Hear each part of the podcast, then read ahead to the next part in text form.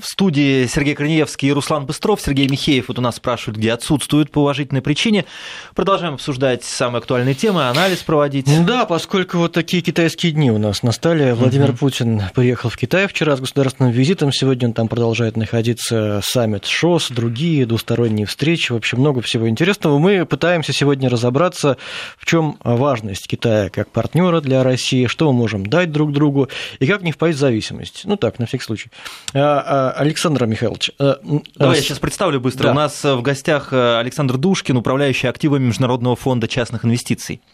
Александр Михайлович, все это проходит в то время, когда разгорается торговая война между США и Китаем.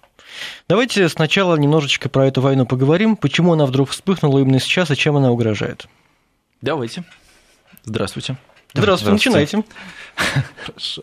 Это такой хороший, открытый вопрос, да? Хорошо. А, вы знаете, а, был такой замечательный философ европейский Бодрияр, и он написал три статьи, сделавших его чрезвычайно знаменитым. Он написал первую статью «Войны в заливе не будет», «Войны, «Война в заливе не происходит» вторая, и «Войны в заливе не было» третья. Это период войны в заливе. Угу. Так вот, а, торговая война не будет, торговая война не происходит, торговой войны не было. Вот что я хочу сказать.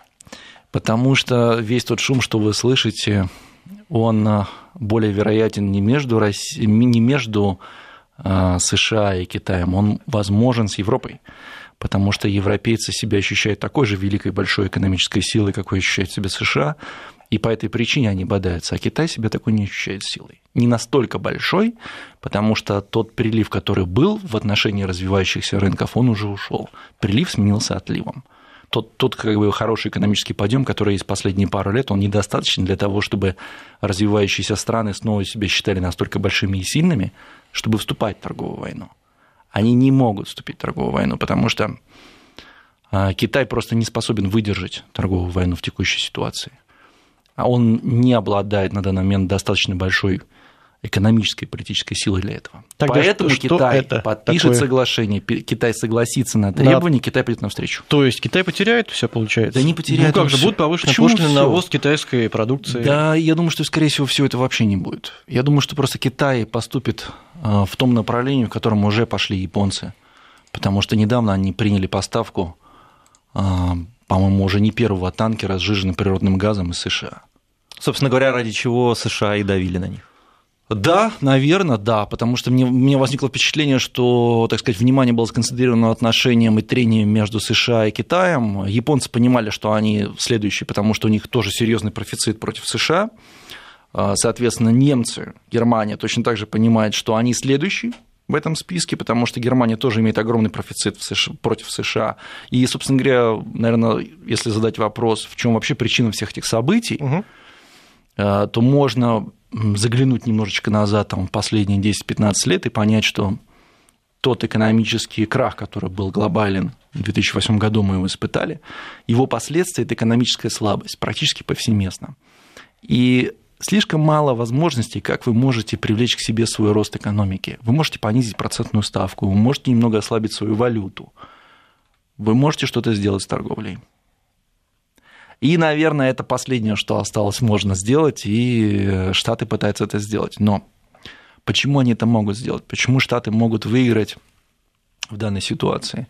Причина в том, что практически все страны, там, за некоторым исключением среди крупных, они имеют высокие тарифы на ввоз товаров. США их не имеет. И поэтому США десятилетиями являлась территорией, куда можно было экспортировать свою продукцию.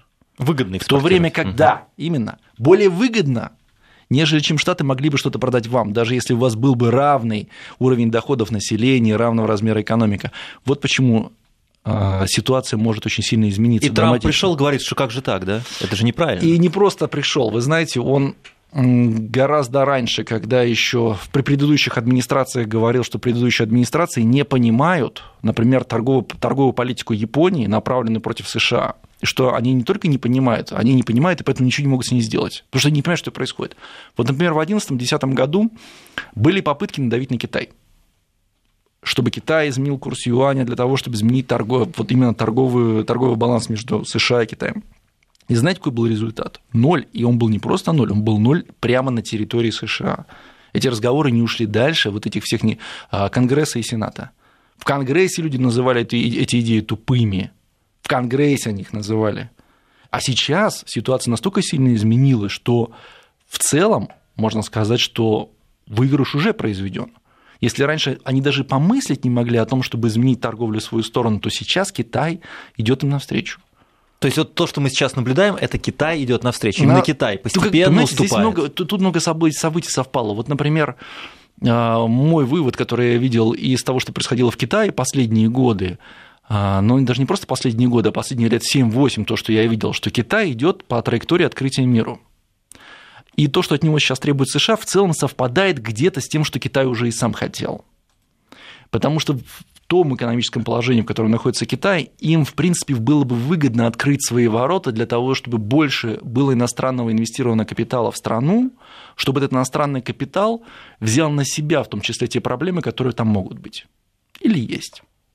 Вы понимаете идею? Да, Когда да, да. у вас, возможно, так сказать, ситуация довольно сильно разогретой экономики, неплохо было бы распределить свои риски с кем-то еще. И, часто принципе... только государство китайское да, отвечает да, за все по большому да, счету. Да, совершенно верно. И, угу. и как бы на данный момент они же они это делают все очень медленно.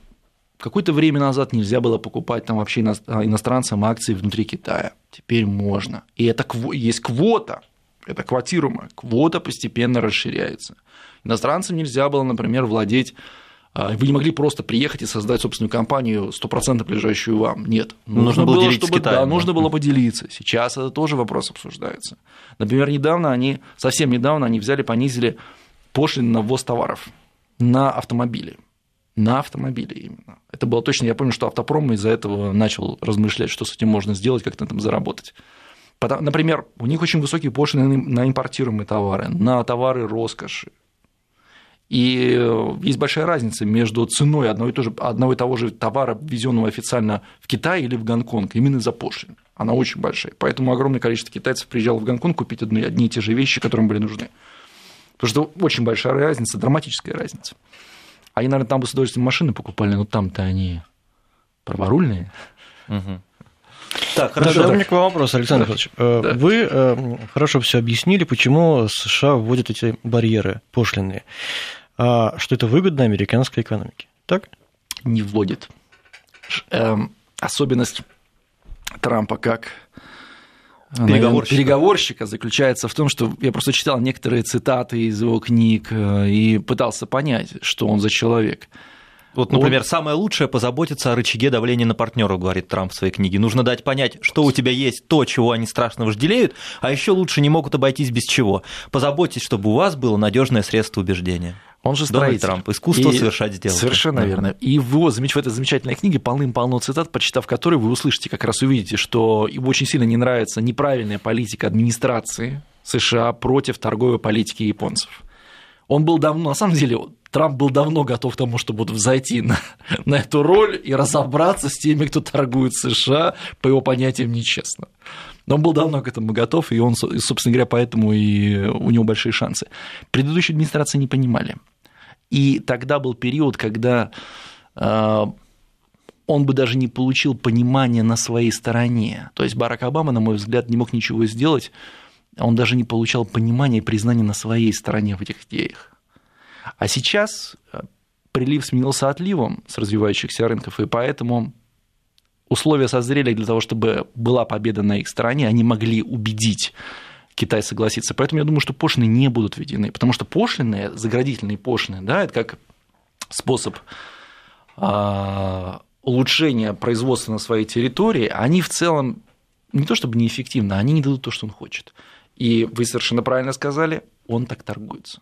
У него просто очень жесткая манера вести переговоры, она вплоть до шантажа, до уговоров, да. И он в ущерб себе готов, кстати, получается, в какой-то степени действовать ну, даже. Ну, вот я думаю, что, в принципе, может, может быть. То есть мне но, будет плохо, но тебе будет хуже. Вот такая может, логика у него. Может быть. Понимаете, какая ситуация? На данный, на данный момент, вот передо мной прям я специально открыл диаграмму, а, средние тарифы США с 1821 года по 2016 год. Вот они достигали 60%, а сейчас они где-то где в районе 2-5%. Я думаю, что вот благодаря вот этой картине и благодаря тому, что США имеет огромный торговый дефицит, что это такое торговый дефицит? когда вы покупаете больше, чем продаете. Продаете той стране. Они имеют торговый дефицит в 50 миллиардов в год. Это означает, что весь мир каким-то образом, может быть, не весь, за исключением каких-то стран, что-то продает США и продает больше, чем покупает из США. И это означает, что Штаты могли бы иметь более сильную экономику, если бы они исправили торговый дефицит. И это означает, что у них большие шансы, потому что тарифов у них нет. А 50 миллиардов это же совсем немного. Это, вы знаете, 50 миллиардов Дефицит в месяц. для всего в мира. месяц. А, в месяц. В Вы месяц. сказали, что это в месяц. означает 600, да, то есть 600, 600, миллиардов ежегодно. И это означает, что если Китай, а я думаю, с большой вероятностью Китай согласится с этими предложениями, потому что частично они сами готовы открыть свои ворота для мира и для, для США. Это означает, что Китай будет у кого-то что-то меньше покупать на серьезную сумму в год, потому что Китай ответственен за 70% торгового дефицита Не у нас? США. А вот сами подумайте, у кого он будет закупать меньше? Я думаю, что он будет закупать меньше, видимо, у всех. У всех по чуть-чуть, чтобы Да, у, да, у- да, у да, США да, побольше последствия- покупать. Последствия да. этих событий. И как результат на финансовом рынке все это отразится в том, что доллар станет сильным, потому что потому что курсы валют очень сильно реагируют на изменения в торговом балансе. Для, для курса валют это серьезное основание. А так как Штаты имели торговый дефицит очень долго, очень много, и он огромен, то его изменение, даже небольшой позитивный, рынок будет воспринимать очень серьезно. А давайте подробнее, вот Да. э, эта цитата, рычаг давления на партнеров. А какой у США рычаг давления на у китайцев? них ноль, очень простой, у них ноль тарифы. Они их поднимали где-то, по-моему, может быть, на шины, пытались бодаться с китайцами, они поднимались на шины, а на какие-то другие варианты. Но на самом деле это все не то. Вот я приведу пример, что такое действительно серьезное поднятие тарифов. Рейган во время своего второго срока, если я ничего не путаю, во время своего второго срока, а, несмотря на то, что у него были прекрасные отношения с э, главой Японии, прекрасные отношения, в конце своего второго срока, так как он не добился от них никакого результата, он ввел пошлины на ввоз электронной продукции из Японии в размере 100%. Мгм. Вот это называется контрольный предупредительный выстрел в голову сразу. Сто Потому что, процентов. да. потому что они отказывались, И как? Помогло? разумеется, еще бы. Потому что это смертельная да. ситуация. Неконкурентоспособная продукция Потому, абсолютно, потому- потому да. что Япония живет за счет экспорта. Только за счет экспорта. Это экономика, ориентированная на экспорт. Таких стран очень много. И вы поймите, он пытался их уговорить два срока, но ничего не получалось. Они говорили, да, конечно, хорошо, разумеется. Может быть, это особенность японцев, не знаю. А уговорить на что? Уговорить их на то, чтобы они изменили взаимоотношения, потому что он говорил, что у нас с вами торговый дефицит. Мгм. Как сейчас. Как сейчас у США с Китаем, так когда-то был серьезный торговый дефицит с Японией. По большому счету, чтобы японцы понизили пошлины на американские да, товары. потому что, например, в Японии очень много товаров, продающихся на местном рынке, очень дорогие. Например, туда, по-моему, нельзя экспортировать машины, или как-то это все очень сложно. Например, Штаты долго пытались добиться возможности производить или продавать там автомобили. И, например, цены на рис внутри Японии очень высокие, потому что ни в коем случае ничего не хотят импортировать. Мы вот сами по себе, мы тут живем на своем острове, а вы там Мгм. как хотите. И они не понимали этого, не соглашались. Вы... И обратите внимание, на прекрасные отношения были у Рейгана и руководителя Японии, но тем не менее он ввел эти пошлины. Александр Михайлович, я вот Да. закончу вопрос. А что Давайте. у нас э, с торговым балансом США? Потому что в, В то время... России? Сейчас, да, потому что в то время как США вводят или там грозят ввести заградительные пошлины, мы такое ощущение, что кидаемся вот полностью Китай в объятия. Или у нас и так уже пошлины достаточно высоки, и от этого экономика наша не страдает? А что Россия покупает у США? Я про Китай сейчас. Нет, про Китай. Э, Подожди, Россия, Китай. вы щас- Россия, Китай. Вы сейчас Россия, Китай. да. Простите, пожалуйста, я задумался просто о России. А что Россия, что Россия покупает у Китая? Все. Ну, все на букву F, да? И что Китай покупает у России? Энергоресурсы, Энергоресурс? да, по большому Ну, счету. в основном. Энергоресурсы В и сырье, и сырье. металлы, да, и металлы. Да, металлы, Естественно, сырье. металлы, сырье. Что, у нас-то нормально все с пошлинами в отношении Китая? Ну и насколько я понимаю, в данной ситуации у России должен быть профицит в торговле против Китая, просто поскольку цены на сырье поднялись. Мгм. Да, Ки- да, Россия закупает у Китая все на букву F. И э, я думаю, что у России нет вообще таких, э, таких даже идей или задач исправить торговый дефицит. Потому Нет. что нам не, нечего Поним- в первую очередь предложить да, Китаю. да, понимаете, мы не производим здесь то, с чем мы можем конкурировать, потому что, например, в Штатах производятся кроссовки. Производятся кроссовки, могут делать чипы, делают автомобили, занимаются разработками, делают фильмы. Я тут недавно как раз на эту тему общался с кем-то и все время вспоминал пример Барака Обамы. Он сравнивал США и Россию следующим образом. Он сказал так, мы здесь у себя умеем добывать нефть, делаем планшеты и снимаем фильмы. А они в России умеют делать, добывать только нефть. Ну, еще мы, правда, тоже делаем машины, в принципе, достаточно Нет, ну, это, это было очень интересное сравнение, потому что, видите, он всего лишь три пункта назвал. Да? Самый важный, видимо, да, для него. видимо, да. Угу.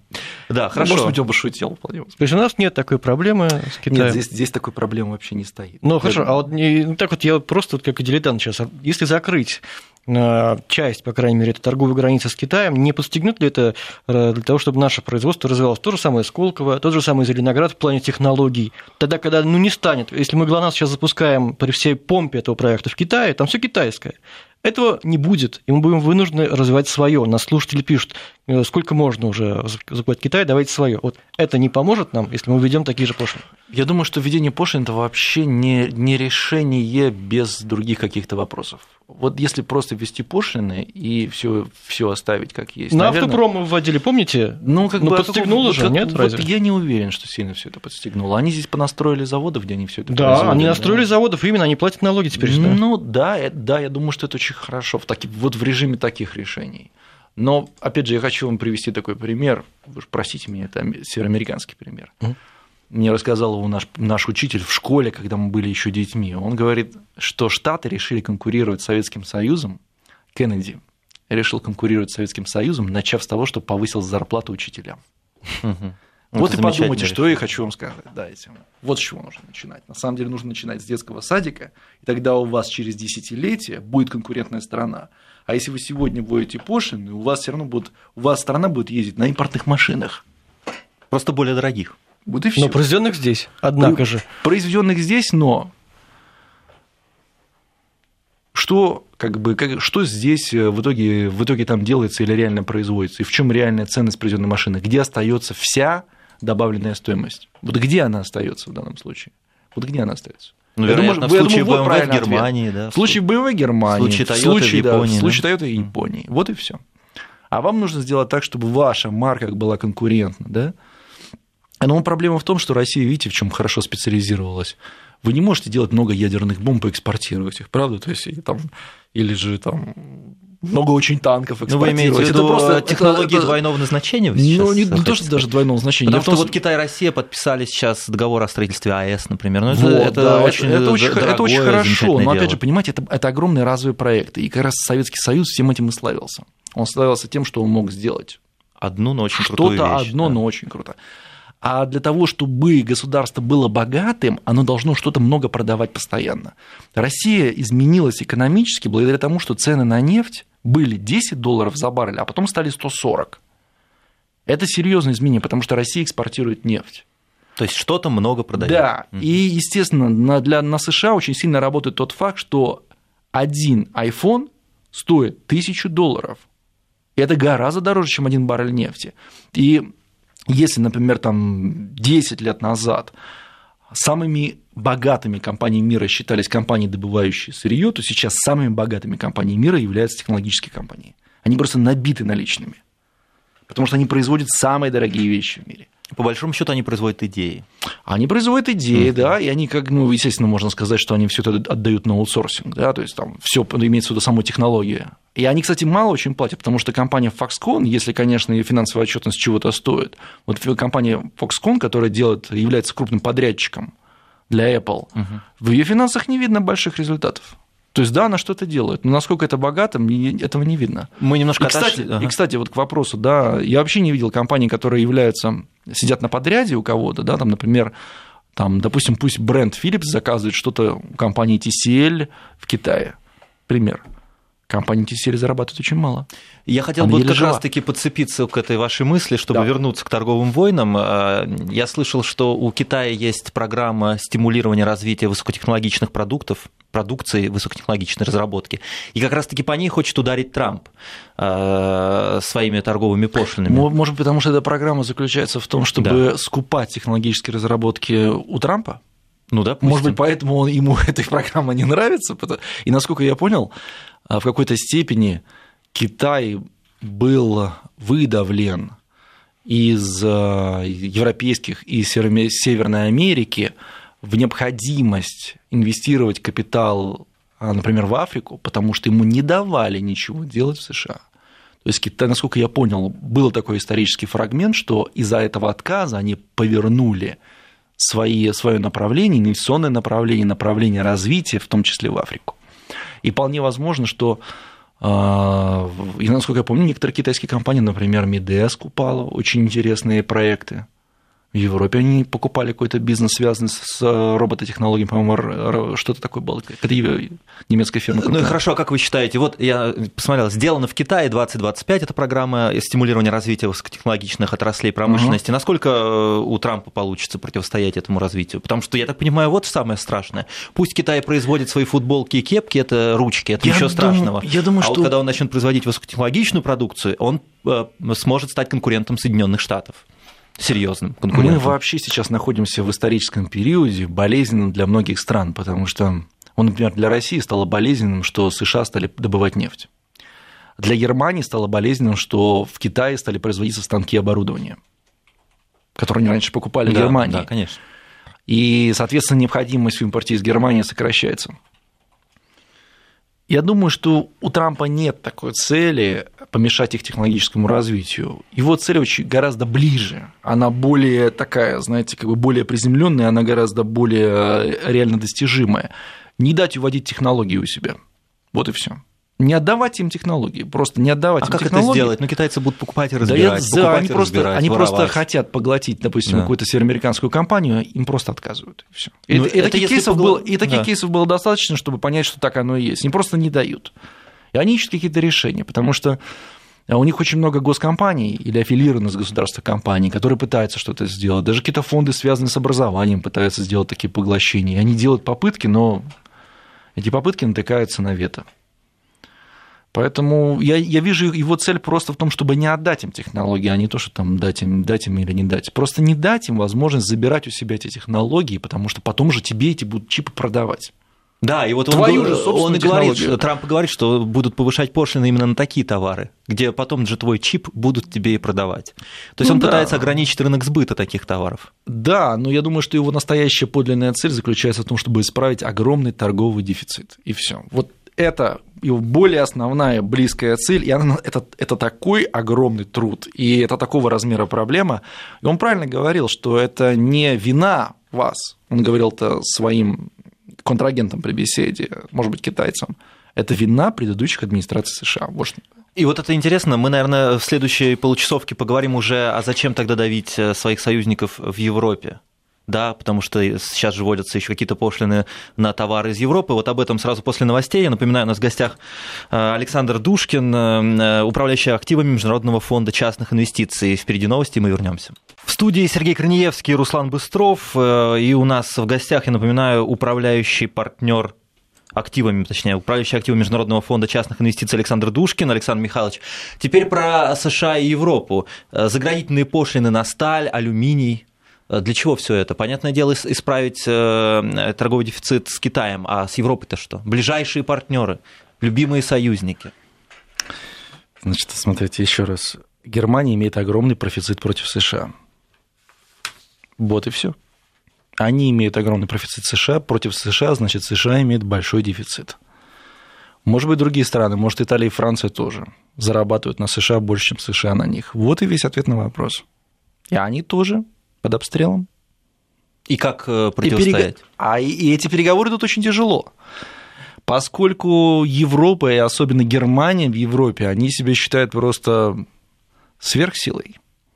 Ну и они и по этой причине, и по этой причине они не готовы к тому, чтобы взять и согласиться. И вот последний как раз все эти встречи, события последних недель, они были очень яркие в этом смысле, где как раз Европа и сказала, что нет, мы видим пошлины против вас в ответ. Юнкер, глава да? Еврокомиссия. Да, да, да, да, да. Он сказал, что мы ведем пошлины против вас, будем с вами бодаться до последнего. Мы, мы не согласны с такой позицией силовой. Мы не будем соглашаться. И это Чем это все может закончиться? Кто это, сильнее это интересный случае? поворот, потому что потому что я думаю, что они на самом деле между собой торгуются. Торгуются, а, какие, а какие- Это- какой это размер пере- будет пошлин? да? Это переговоры. Мгм. Я думаю, скорее всего, это все переговоры. И, конечно, было бы очень хорошо, если в итоге, вы же знаете, что у России и Европы в последнее время очень интересный прогресс в отношениях. Были подписаны интересные соглашения. Северный поток-2. Да, да, и в целом прогресс, прогресс. Вполне возможно, что, так сказать, улучшение отношений Европы в сторону России, оно связано с тем, что Европа торгуется с США. Они говорят, мы будем дружить здесь. А Если мы... вы такие, да? Если вы, да, против нас, мы а будем мы... дружить здесь. А мы можем в это время сказать, а мы еще и пошлины снижим, снизим для европейских Но... товаров?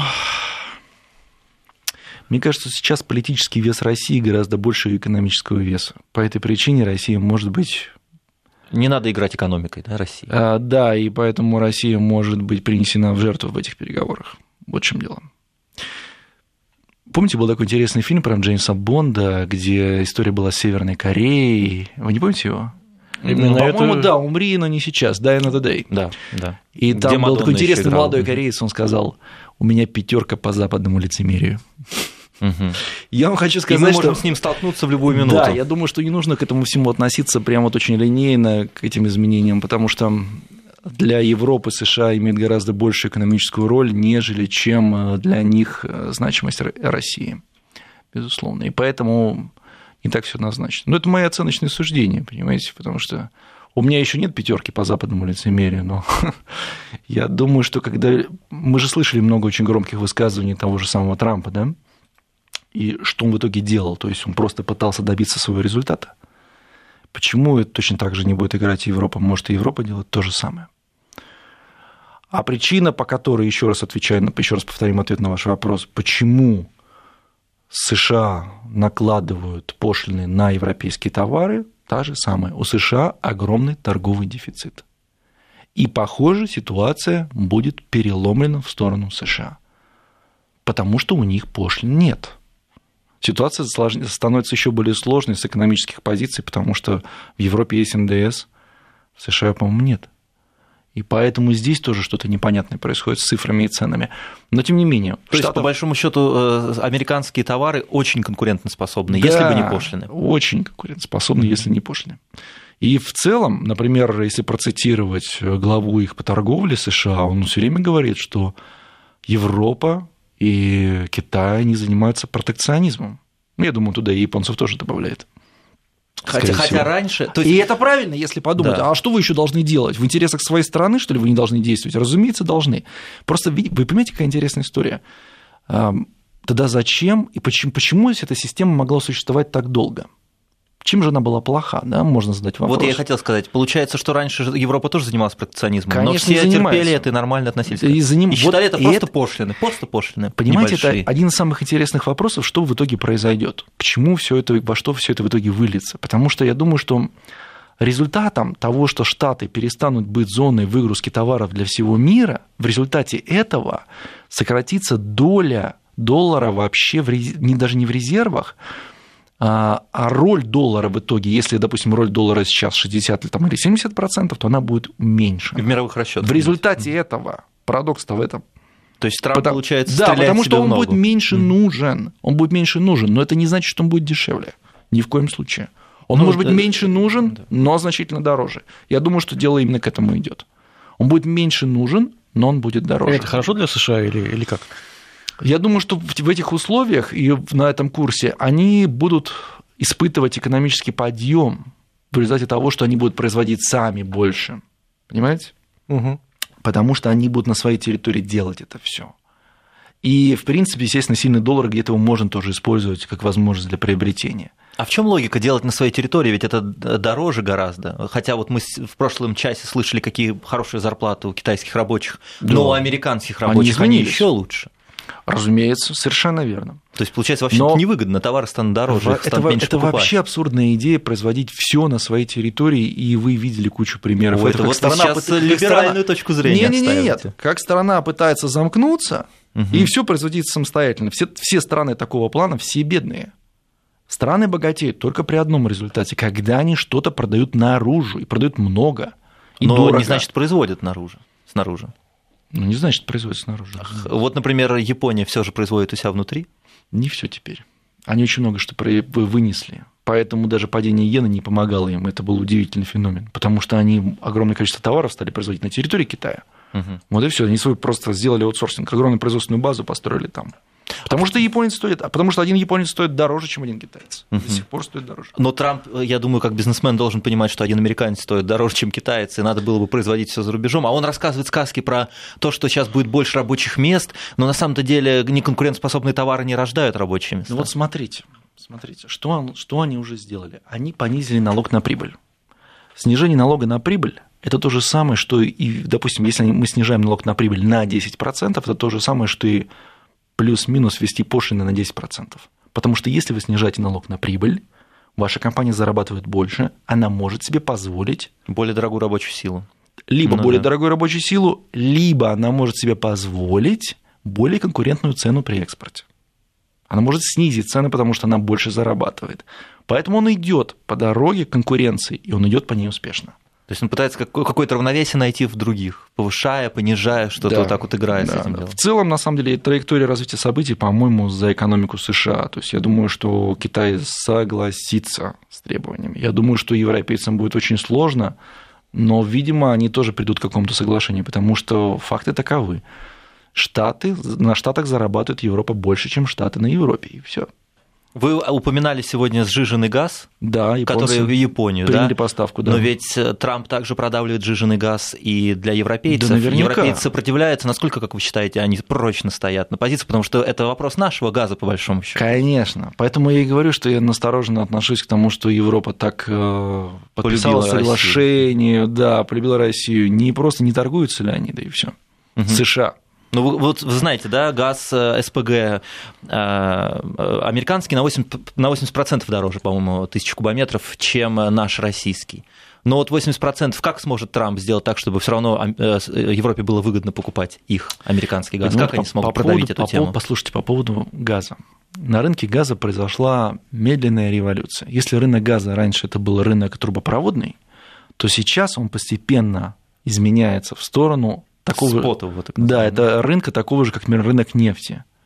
Танкеры, терминалы по сжижению, терминалы по разжижению, по обратной операции. Все эти терминалы строятся везде. В Европе их строится огромное количество. Поэтому, ну, я не могу вам сказать насчет, насчет этой экономики. Я тоже слышал то, я тоже слышал то, что, сказал, что, что прозвучало из Австрии. Угу. И мне, как россиянину, было это очень приятно слышать, что российский газ конкурентоспособен по сравнению с североамериканским. Ну, это очевидно, да. в два раза практически дешевле. Надо самим считать экономику, понимаете? Заявления политиков, они на то и политики, чтобы делать заявления. То есть, э, по вашим ощущениям, может такое произойти, что Европа начнет переключаться на американский газ? Постепенно, да, они, пусть не Они резко. принимают поставки из Катара, из э, Норвегии, откуда них только не принимают. Но доля нашего газа все таки высока. Да, высока. Угу. Но я бы не стал бы, знаете, расслабляться в данной ситуации. Ну вот совершенно не стал бы, потому что японцы приняли поставку жирного природного газа. Не случайно.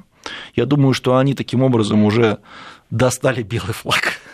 и уже начали им размахивать. Ну, японцы вот вообще довольно сильно зависимы от Соединенных Штатов. Сколько баз на их территории. Но ну, в любом случае, мы сейчас послушаем погоду, сделаем небольшую паузу. Я напоминаю, да. на гостях Александр Душкин, управляющий активами Международного фонда частных инвестиций. Сергей Корнеевский и Руслан Быстров ведут эту программу. У нас в гостях Александр Душкин, управляющий активами Международного фонда частных инвестиций. А, Александр Михайлович, вот мы сейчас поговорили о том, судя по всему, можно такой сделать вывод осторожный, что Трамп довольно грамотную политику проводит. Хотя, а, ну вот если посмотреть телеканалы американские, принадлежащие, скажем так, демократическому крылу, да, а, можно подумать, что Трамп это такой немножко товарищ глуповатый, Э, рисковатый, ну, может быть, но уж точно не, не, который не может так грамотно весь мир, или, как вот наши эксперты говорят, ломать всю мировую торговлю, да еще так, чтобы это было выгодно. Вот мы сейчас вспоминали фильм э, Джейм, Джеймса Бонда, что там учился да, да, да, в да. Кембридже. Я посмотрел, Трамп учился в Пенсильванском университете, тоже довольно хорошее элитное заведение. А, я так понимаю, он не один, у него же хорошая команда, и там все практически или многие миллионеры или миллиардеры. Может быть, вот как вы думаете, за счет чего он такую грамотную политику проводит? Что там у него такое? Понимаете, в чем дело? Я думаю, что причина заключается в том, что прилив где-то сменился отливом. Соответственно, и наоборот. Это очень Поним... Как вы понимаете, мысль, да. Я не отношусь к тем, кто думает, что только один человек может что-то очень многое сделать. Да, бывают гении, Бывают такие удивительные личности, как Стив Джобс, там мы все это знаем. Но э, я думаю, что в данный момент просто у Штатов более сильная рука. Нет, нет ввозных пошлин. И есть президент, который понимает, что с ними делали постоянно, что Штаты постоянно зарабатывали меньше, чем могли. Сейчас экономическое могущество в основном находится именно у развитых стран. Они сейчас в очень сильной экономической форме. И они могут договориться на нужные для себя условия, потому что у них более сильные карты. Это точно так же, как был период, когда Россия могла легко повышать цены на экспортируемые свои товары. Или Бразилия продавать все больше и все дороже сырье, потому что на их стороне было все. Приток капитала, экономическое развитие, умы людей были сконцентрированы на этом. Слово «брик» было очень, понимаете, значимым и важным. Сейчас все наоборот. Сейчас ситуация изменилась. И по этой причине он может выиграть. То есть тот же самый Трамп 10 лет назад нет шансов. Сегодня он может выиграть. Сейчас условия сложились. Я хочу просто найти одну фразу, которую Марк Фабер говорил а, в 2008 году, когда была принята программа стимулирования США. По-моему, тогда раздавали, раздавали по 600 долларов каждому американцу, чтобы он что-то купил и таким образом простимулировал экономику, потому что был кризис, 2008 год, вы же помните все это время. Это назва... называли количественное смягчение, да? Нет. Нет? Разброс денег с вертолета? Нет, нет, нет, нет. Каждому американцу по 600 долларов чек, чтобы он потратил на стимулирование своей экономики. И Марк Фабер тогда очень классно пошутил. Найдите оригинал этой фразы. Известный инвестор, да. Ну, он, понимаете, на самом деле, он э, харизматичный типаж, но какой он там инвестор, черт его знает. Угу. Простите, что я в эфире так говорю. В общем, что сказал Марк? Он отчеканил прекрасную фразу. Если я потрачу деньги на компьютер, деньги идут на Тайвань. Если я потрачу деньги на продукты, они уйдут в Южную Америку или там еще куда-то. Если я потрачу деньги на какую-нибудь ерунду, они уйдут в Китай. Если я на эти деньги... Если, и говорит, единственное, что остается и производится на территории США, это пиво и как сказал Владимир Владимирович замечательно, дамы с пониженной социальной ответственностью. На что, говорит, я и потратил свои деньги. Угу. Это и есть причина, из-за которой торговый баланс США очень слабенький. И, и сейчас мы имеем условия, из-за которых все это изменится. Изменится, вы думаете? Конечно, конечно. конечно. Ну вот вы говорите, прилив сменился отливом, но вы имели в виду, что такая обстановка сейчас, так сказать, мировая конъюнктура, да? Да, совершенно верно. И это, это понимаете, эти условия, сложившиеся условия, они не...